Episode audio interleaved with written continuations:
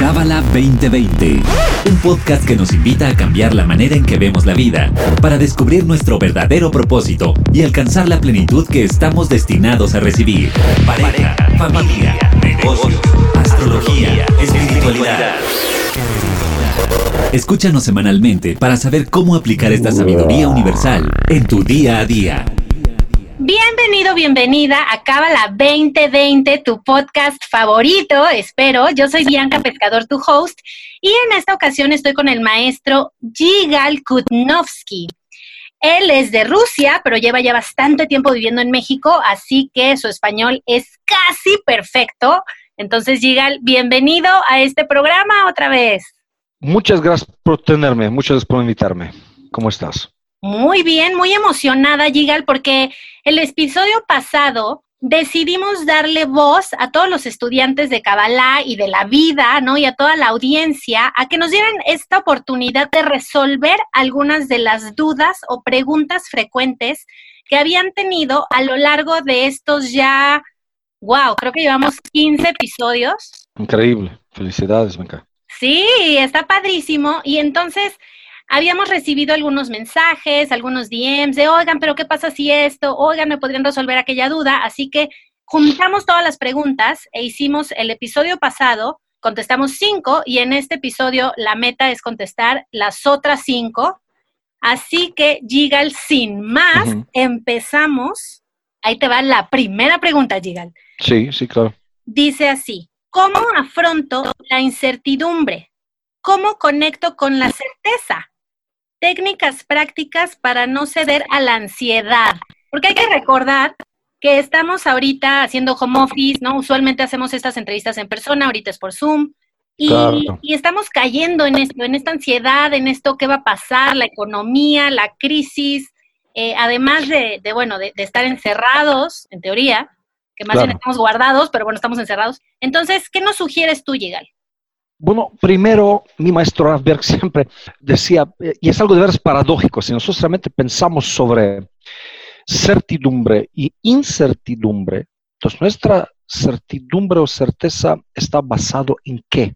Eh, hablando del mundo o la realidad en que nosotros vivimos, nosotros confiamos en precio de petróleo, por ejemplo, en 2007 me parece, o 2006 era como 100 o más dólares por barril, no soy experto en eso, pero no es tan importante. Entonces, en su momento dado, era Dios, eh, precio de barril de petróleo. Hoy en el día, por alguna razón, ya no. Eh, nosotros confiamos en bienes raíces, aunque ayer alguien me dijo que tiene varias propiedades, que tiene grandes problemas porque los alquileres se fueron, entonces está totalmente desanimado, ¿qué va a pasar? Gran incertidumbre, pero ¿qué significa certeza? Yo pienso que también es una cuestión científica. Es lo que dice la ciencia, es lo que dice la Kabbalah. Nuestra percepción de la realidad es muy pequeña. Y yo tengo certeza porque yo tengo, no sé, tres edificios que estoy rentando. Y eso es mi certeza. Hasta coronavirus que rompe esta certeza. Entonces, ¿es realmente certeza? O el precio de petróleo era, era más de 100 dólares. Hoy en el día es menos. O ahí cuesta 10. Eso es certeza. Certeza es comenzar a entender, abrirnos, que hay una realidad que no muere, no cambia, no va arriba y abajo todo el tiempo. Bien, mal, bien, mal. Ese mundo sin fin, de acuerdo a la Kabbalah, de acuerdo a la ciencia, esa ciencia es el infinito, el universo, definitivamente procesos mucho más amplios y grandes. ¿Y cómo se conecta con la certeza? ¿Qué se hace? es un ejercicio diario en cual yo necesito tomar una decisión, básicamente. Yo necesito inyectar la certeza, porque a lo mejor noticiero dice una cosa, la realidad dice otra cosa. Entonces yo necesito inyectar la certeza que esta energía no desaparece. Lo físico puede desaparecer. Precio de petróleo puede ir arriba y abajo y los bienes raíces, yo, me acuerdo, eso fue hace muchos años, los noventas era, una crisis de bienes raíces en Toronto, en Nueva York, en Londres, sin todos los detalles. Yo me acuerdo ir y ver cuadras y cuadras y cuadras en el centro de Toronto, en Manhattan, lo mismo sucedió en Londres, vacíos sin inquilinos, compañías. era impresionante ver. Wow. Y después es lo más impresionante que hay. Certeza es mi habilidad, mi aguante de no ceder y no caer en este movimiento arriba o abajo momentáneo. ¿Dónde comienza este aprendizaje? Y fíjate, no es cuando estamos abajo, es cuando estamos arriba. Si yo tengo esta certeza en precio de petróleo, porque yo tengo petróleo, yo tengo bienes raíces, yo tengo contratos con quién, ahí está todavía un desafío más grande de inyectar certeza que, bien que está arriba, pero yo quiero la luz, yo no quiero nada más 100 dólares por, barril. Y ahora, en estas circunstancias donde nosotros estamos en nuestras casas, estamos eh, limitados en nuestras actividades y definitivamente preocupaciones, es de veras un increíble tiempo de inyectar la certeza. ¿En qué sentido? Que esta energía no se fue de vacaciones. Y el hecho que yo no puedo ir a ver al cliente o firmar el contrato no significa que no se puede hacer algo. La única razón por qué esto está sucediendo para darnos y brindarnos el espacio de crecer. Igual como invierno, por ejemplo, bueno, aquí también en la Ciudad de México, en la, en la Marquesa, en Nevado de Toluca, hay nieve, hay frío, entonces que en diciembre en la Marquesa la naturaleza se murió bajo de la eh, nieve, ¿no? Es un estado que se llama en Kabbalah diferenciado, que significa que en este momento la naturaleza, los árboles, pasto, etcétera, se cargan con minerales, con eh, líquidos, con agua, con todo lo necesario para poder comenzar a florecer en primavera-verano. Sin invierno no hay verano. ¿Invierno es malo? No, es vital en la marquesa, pues, con los pinos, etcétera, o en Canadá, es vital. Invierno es bueno, es maravilloso, pero aquí no hay bien o mal, es un proceso en cual la naturaleza se recupera y se genera, se diferencia en frutos, flores, hojas, etcétera. En caso de ser humano, este proceso, que a lo mejor en caso de la naturaleza durará cuatro estaciones y doce meses, nosotros vivimos todos los días. Es toda la diferencia. Nosotros queremos quedarnos diferenciados. Todo el tiempo fruto, fruto, fruto, fruto, fruto, fruto. Que el petróleo sube, sube, sube, sube, sube, sube. Arriba, arriba, es como cocaína, ¿no? Pero el problema es que después de mucha cocaína también viene la resaca. ¿Qué es esta resaca? Invierno. Tú no puedes nada más recibir, recibir, recibir, recibir, recibir, si no creas este espacio. Entonces aquí tenemos dos posibilidades para crear este espacio. Eh, la posibilidad que, que Kabbalah llama misericordia, cuando yo elijo crear este espacio. ¿Cómo se crea este espacio? Dos formas, de acuerdo a Kabbalah. Restricción, transformación de mi actividad y compartir. Entonces yo estoy automáticamente produciendo sin esperar el invierno, que a lo mejor se puede compararlo con estos crisis. Se menciona en los 90 o en 2008 o ahora esto. Ahora, ¿esta crisis es mala? No. Ese es, por ejemplo, el momento de hacer. Y no necesitamos ser grandes genios, ustedes pueden checarlo. Grandes fortunas no se crean cuando el mercado está en su pico, en su momento más alto. Las grandes oportunidades se abren ahora en estos momentos. Pero estoy inseguro, estoy en mi casa, no puedo moverme. ¿Qué va a pasar? ¿Qué va a pasar lo que tú vas a hacer? Y es una decisión, porque nadie lo va a poder hacerlo por mí. Yo necesito decidir, ok, estuve ansioso 10 días, 15 días, 20 días, 40 días, 50 días, ya basta, ¿cuánto, cuánto más quieres? Claro. Ya disfrutaste, estuvo rico, toda esta angustia, miedos, pereza, desesperación, ahora comienza a trabajar. ¿Qué significa comenzar trabajar, lo que tú puedes hacer, limpia el piso, eh, habla con tu mujer, eh, siéntate 20 minutos, escucha la voz de tu alma, pero haz algo. Me encanta, me encanta llegar, wow. Y me gusta mucho porque es como no, no confiar, no tener la certeza en las cosas de afuera, ¿no? Sino en nuestra fuerza interior, que esa es la que podemos manejar. Exacto. Y la verdad es lo único que nosotros tenemos, porque nosotros muchas veces decimos lo siguiente, sí, yo tenía esta fuerza o yo tenía esta oportunidad. No es cierto.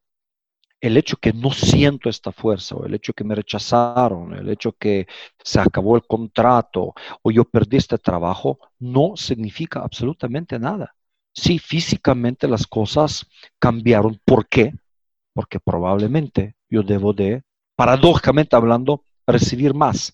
Pero para poder recibir más, yo voy a tener que dar más.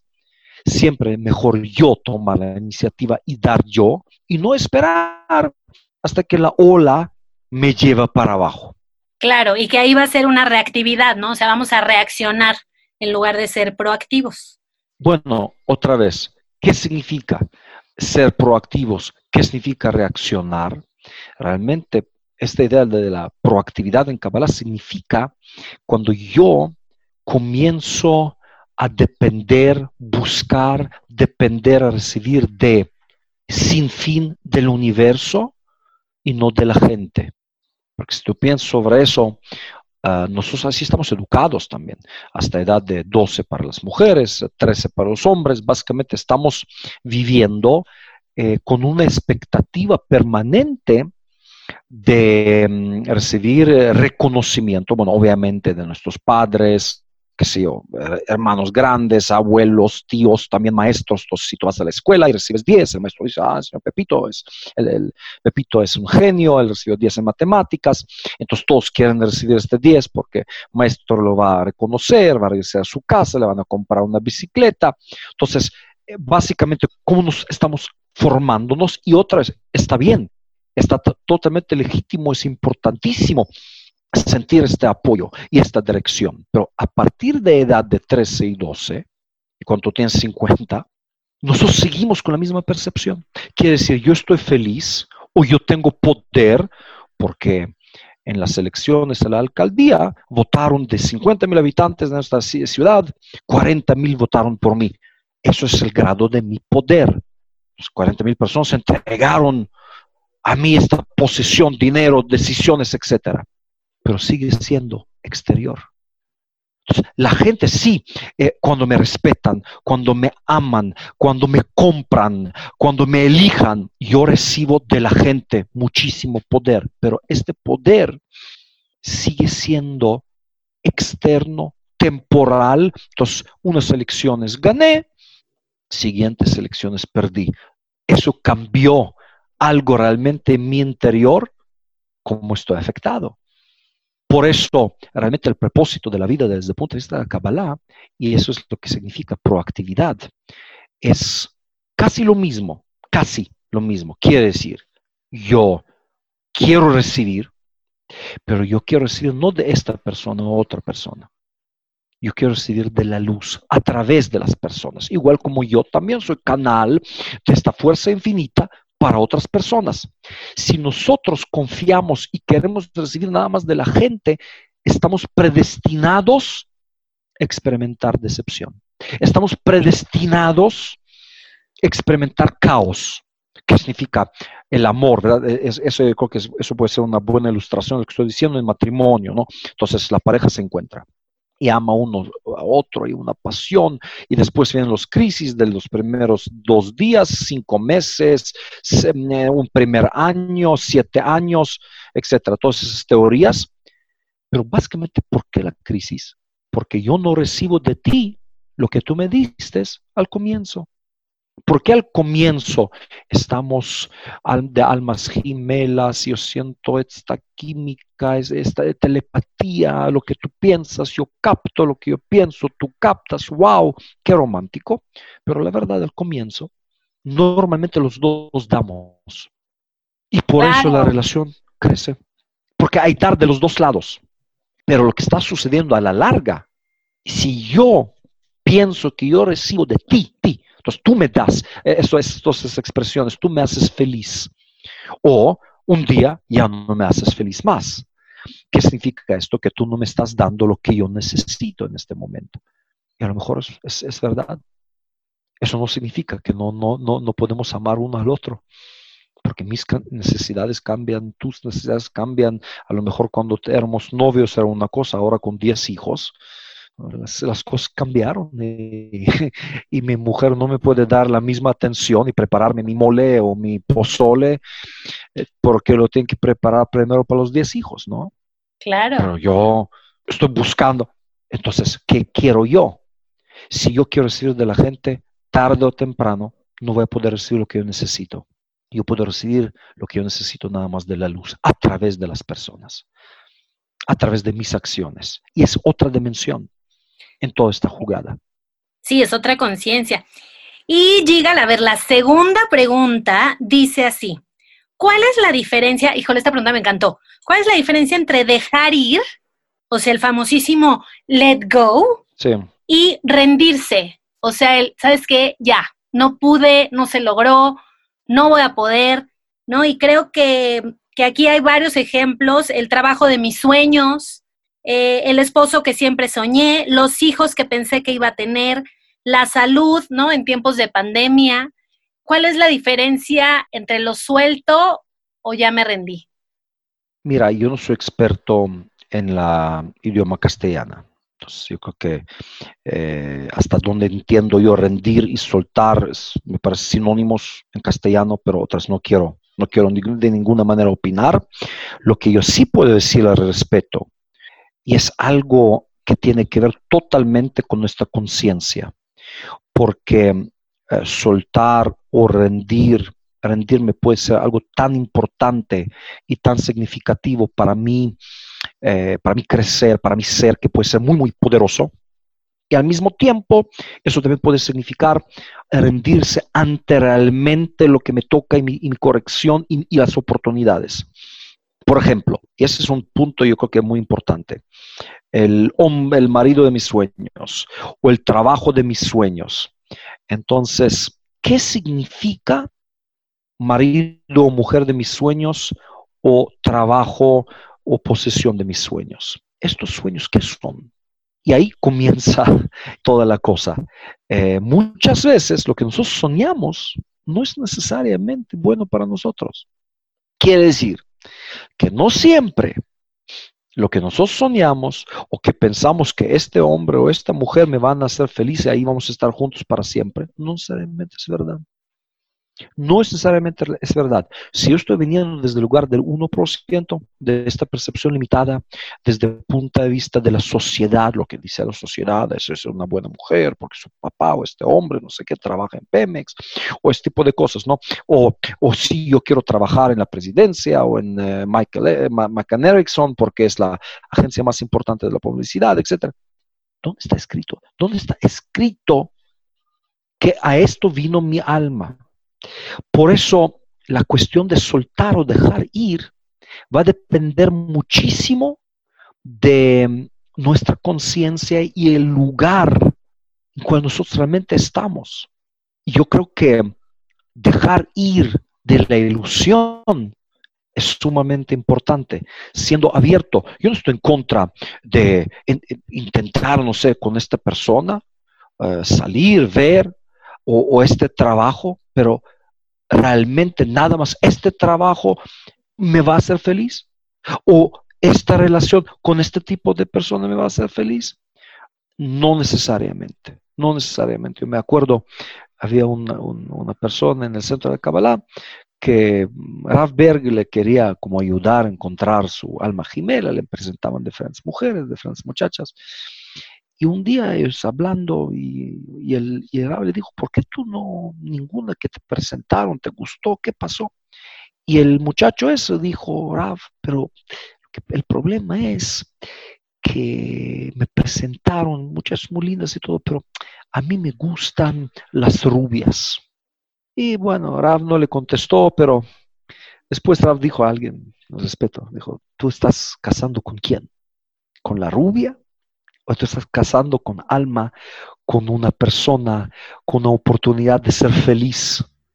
Yo no estoy aquí en contra de las rubias, que no, que no, que no, por favor, que no me entienden mal, pero por ejemplo, y es muy chistoso porque esta persona se casó con una rubia, después se divorció, hubo todo un, desastre ahí en cierta manera. No, no desastre, es, lo que estoy tratando de decir es que a lo mejor sí que bien que esta persona está rubia me gusta también y se coincidió pero eso no puede ser que el 1% nos rige. Entonces, cuando se, se habla sobre soltar o rendir, va a depender de la, de la prioridad. Rendir, de desconectarme de la luz, nunca. Soltar, eso, eso se dice de, de Rabbi Israel Baal Shem Tov, él se quedó huérfano a los cinco años y antes de morir su padre le dijo, mi hijo, tú acuérdate de esta herencia que te voy a dejar. No te estoy dejando dinero, no estoy dejando nada, pero esta herencia te voy a dejar. No tener miedo de absolutamente nada en este mundo. Pero hay un miedo que hay que tener de no desconectarnos de la luz. Esto nunca se rinde y se suelta. Todo lo demás que tiene que ver con el mundo físico. Y al final, más que nosotros somos estar aforados y atorados, nadie lleva consigo a su ataúd y al hoyo o al crematorio su Bentley. Entonces, queremos o no queremos, del mundo físico vamos a tener que dejar ir y soltar. Aunque pensamos que vamos a ser así eternos y para siempre, etc. Nadie lleva su Bentley y nadie se lleva sus terrenos en Texcoco. Exacto. donde sea. Claro, y como dices, ¿no? Yo creo que atamos mucho al trabajo de mis sueños, yo por ejemplo, no sé, ser la directora editorial de Cosmopolitan, pero es una idea que yo agarré chiquita porque vi la película, porque entonces vi Legally Blonde y entonces es la Biblia y entonces eh, pues de las niñas que nos gusta la moda y la belleza, o sea, es más la, la, a todo lo que yo le até esa idea que per se la revista. ¿no? Que, que, que, cuando me lo ofrecieron eh, ser la editora dije no, porque me quedaba lejos, porque no pagaban bien, porque no me gustaba el ambiente, porque, o sea, y, hasta yo me quedaba de, dije que no, estoy loca, ¿no? Y, y en realidad, es, o sea, ahorita me, me quedó súper claro como lo explicaste de esto lo que le hemos sumado nosotros y que la realidad no precisamente es así siempre. Casi nunca. Yo, yo, no estoy en contra que, no sé, esta persona sea eh, directora de, de, Cosmopolitan y si necesita ser directora de quién y no de Cosmopolitan. Tiene que ser esto. Y puede ser que sí, Fíjate, puede ser que sí, pero no es mi punto. El punto es cuando nosotros nos aforamos y nos enfoquemos pensando que esto ahora es mi Dios. Sí. Que es editor de esto o el feliz me va a hacer mis hechos y eso va a ser un resultado de mi proceso creativo. Si lo puedo hacer en Cosmopolitan, maravilloso. Y si voy a poder hacerlo en mis 30 eh, tianguis en Tepito, lo más importante que puedo em, servir a la gente y compartir con la gente, ¿por qué no? ¿Qué claro. Está totalmente legítimo. O en Central de los Abastos, ¿por qué no? Claro. Oye, Gali, a ver, otra pregunta que también me encantó, o sea, andaban muy inspirados nuestros estudiantes, dice, ¿qué se hace con el nihilismo? Es decir, cuando simplemente no le encuentro sentido a la vida. ¡Ah! Me encantó esta pregunta porque creo, Gigal, que está muy ligada a la anterior en el sentido, lo voy a poner como, como lo entendí. Como que nos han educado a que tienes que ser el CEO, el papá proveedor y el, padre de, de cinco bendiciones. Y entonces resulta que si estás soltero y no estás casado y no tienes hijos y no eres CEO, pues la verdad es que tu vida, así que digas tú, valiosísima, pues no es, ¿verdad? Y hasta uno mismo empieza a no encontrar el sentido porque no eres lo que todo el mundo nos dijo que teníamos que ser. Entonces, ¿dónde está el sentido aquí de la vida? Que siento que ya vamos a saber por dónde ir, pero lo quiero escuchar de tus palabras. Eh, es, no sé, así se comenzó toda nuestra conversación hablando de la ilusión y la realidad. Y yo creo que el sentido de la vida es compartir. Cuando yo puedo compartir, cuando yo puedo ser en servicio, en beneficio para otros seres humanos, mirando en su cara, y puede ser no, también puede ser que no. Pero al final lo que tú dices, qué significa CEO, qué significa padre de la familia, significa que yo estoy tomando responsabilidad sobre otros seres humanos. Eh, yo creo que no importa si persona está casada o no, si está soltera, nosotros podemos tomar esta responsabilidad. Cuando tú dices, yo no tengo sentido de la vida o estoy eh, confundido, etcétera, ¿por qué no tomar una semana, irse de voluntario en hospital en la eh, trauma, por ejemplo, traumatología, o mm, la sección de cáncer de los niños. Y nada más servir a esta gente. Yo conozco a una persona que tiene 87, 89 años, es voluntaria en un hospital. No necesita hacerlo. Aparentemente la señora es de esta edad. Se va todos los días a voluntariar. ¿Qué significa? Limpia lo, que sea. Si nosotros lo haremos, nosotros encontraremos así el sentido de la vida. Cuando yo puedo hacer algo positivo para otro ser humano, porque otra vez, ¿qué significa el sentido de la vida? Es qué logro, qué pedestalo, qué reconocimiento de la sociedad yo voy a recibir. Así pensamos, bueno, es parte de nuestra educación. Y la verdad, sentido de la vida es cómo yo me conecto con el universo, con la luz, con la esencia. Y eso se puede hacer sencillo, simplemente haciendo algo por alguien. Sin que me piden, sin que me eh, den una medalla, un reconocimiento o me digan eh, qué bueno eres. No, me, me van a regañar. Yo sé la verdad, yo sé lo que estoy haciendo. Es mágico como nosotros encontramos vamos a encontrar este sentido. Claro, y que además tenemos como aliados al medio ambiente, a la naturaleza, a los animales. O sea, yo, yo que he, vivido de primera mano lo, que te cambia la vida, un perro, eh, la compañía, el amor incondicional. Entonces, verlo como mucho más allá, ¿no? O sea, igual, me acuerdo cuando me invitaban a, sembrar árboles, se siente uno útil, amado, amoroso, hasta con la naturaleza, ¿no? De, de gracias, o sea, 100%. Eh, eh, eso me acuerda una historia cuando comenzamos con SFK en México, eh, para los Niños en México, era 2001, y primer primeros dos lugares, me parece. Un, lugar em, donde estamos dando este curso era un em, albergue, refugio de las niñas vendidas a la prostitución en Tepito, de edad, era de edades de 11, 12 a 15 años, una cosa así. Y me contó esta señora Beatriz me contó que después de 10 sesiones de este programa ahí, una niña que fue considerada eh, sordomuda comenzó a hablar. Y después se descubrió que estaba en tanto shock, con, con tanta trauma de todo lo que ella vivió, sin tantos detalles. En 10 semanas se regresó su habilidad de hablar, de expresarse, de comunicarse.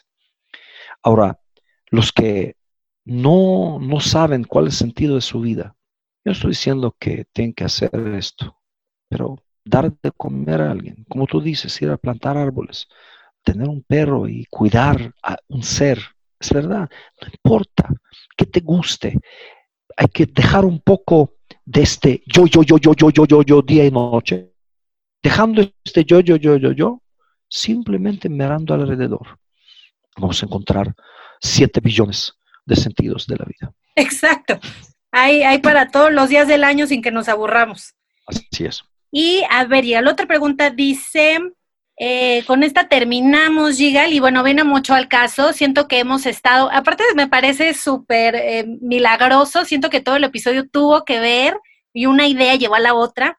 Y terminamos con esta pregunta que dice, ¿cómo explica la Kabbalah un evento como el COVID-19? Entonces, para esta personita que hizo esta pregunta, obviamente hicimos un episodio acerca de de coronavirus y de todo este tema de la pandemia, pero me imagino que eh, podríamos seguir hablando mucho de esto porque es un fenómeno mundial, que entre que acaba y no acaba, entre que Europa ya salieron los países, pero Estados Unidos le ha ido terrible. Y, y, bueno, en México pues lo hemos encarado, creo yo, con mucho sentido del humor, con estos memes fantásticos, que soy fan, pero ¿cómo, cómo podríamos explicarnos o darle sentido a esto, ¿no? Y también llega, hay muchos videos, hay un video francés hermoso en donde está Baby Corona, ¿no? Con, el creador y tienen esta plática. Eh, bueno, mi papá lloró y, o sea, era una emoción eh, de, lo bonito, ¿no? Que estamos tratando de, bajar esta energía, eh, cabalísticamente hablando, ¿cómo nos lo podríamos explicar? Es algo fascinante porque la palabra corona en Kabbalah estamos hablando sobre el árbol de la vida. Ah, la corona o Keter es la dimensión, la emanación más eh, alta de las 10 emanaciones luminosas, la estructura básicamente de este mundo. Y es también muy interesante que hasta al mismo tiempo se llama COVID, COVID-19, una cosa así, parece así se llama, ¿no? Ahora, COVID es, es hebreo, es kavod, o kaved. Es literalmente palabra en hebreo.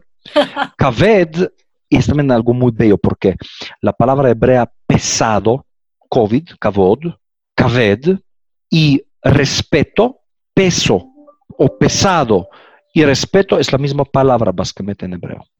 Bueno, a lo mejor por eso también se dice de alguien rico es un pesado o es, se utiliza, pero yo pienso de ahí viene.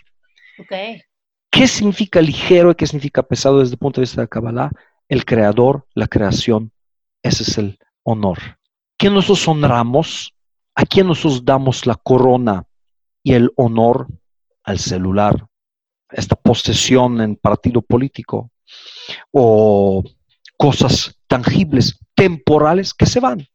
¿Son importantes? Sí, son importantes día de hoy. Mañana ya no. Entonces, eh, barril de petróleo en 2006 era el Dios o en el día nadie lo quiere comprar. ¿Me entiendes? Es, real que en cuestión de 10 años, de un poco más, 14 años, se acabó. 14 años. Entonces, no es casual, no es casual que estos nombres.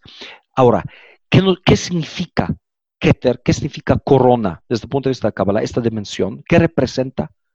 Empatía infinita, amor infinito, compartir infinito, misericordia infinita. Si nosotros actuamos como Keter, como corona, con dignidad humana, con pasión, con empatía a nuestro prójimo, a nosotros mismos, nos vamos a curar cualquier tipo de COVID-19 y coronas y... Claro. y finalmente, este virus, como dijo Karen Berg, hay que respetarlo. Él está simplemente ayudándonos a encontrar nuestro camino personal y general y por eso es mundial. Es personal y mundial al mismo tiempo. Y por eso todos están, están en sus casas en todo el mundo, en Madrid, en eh, Miami, en Bolivia y en, eh, yo hablé con nuestro eh, maestro que enseña en África, se llama Guana, hablé con él, él, va a Camerún, a Costa de Marfil, a Benín, a la África francesa, le dije, ¿qué, ¿qué, está pasando en África? Dice, terrible, ahí un, un una, todo está parado, los golpean, etcétera, para que se queden en las casas. Hay mucha gente china. Impresionante, porque todo el mundo tiene que encontrar el respeto y misericordia y amor a la luz dentro de cada uno de nosotros, en mí y también todos que me rodean. Y por eso es tan importante, esa es la fuerza de Keter, es la fuerza de Corona. Corona es éxito, no más mío, es éxito de todos. Es que todos estén sanos, que todos estén bien, porque entorno sano y feliz y pleno es mi beneficio, no es gran altruismo, es gran egoísmo. ¿Verdad? Yo también sí, cuando, cuando, lo vivimos así. Estamos haciendo favores a nadie. Exacto, sí. Yigal, me encantó, me encantó. Muchísimas gracias por tu tiempo, por tus respuestas. muchas gracias, Bianca, eh, por, invitarme. Muchas gracias. Y siempre es nuestro placer. Para ti también, estudiante que escuchaste este episodio, gracias por tu tiempo. Esperamos haber resuelto tus dudas, tus preguntas. Vamos a estar haciendo esta dinámica para que cada vez que tengas una pregunta, una duda, bueno, apúntala por ahí o mándala, mándala por Instagram, por DM, y las vamos a ir juntando para hacer estos episodios que creo que quedan muy buenos, muy variaditos, pero a la vez como muy cabalistas y muy llenos de lecciones valiosas. Eh, muchas gracias por escucharnos y gracias a ti otra vez, Yigal. Muchas gracias, Bianca. Todo mejor. Chao, hasta luego. Bye. Este episodio fue traído a ti por el Centro de Cábala México. Síguenos en Instagram como Cábala MX. Visita cábala.com, elige el idioma de tu preferencia y entérate de todos nuestros eventos.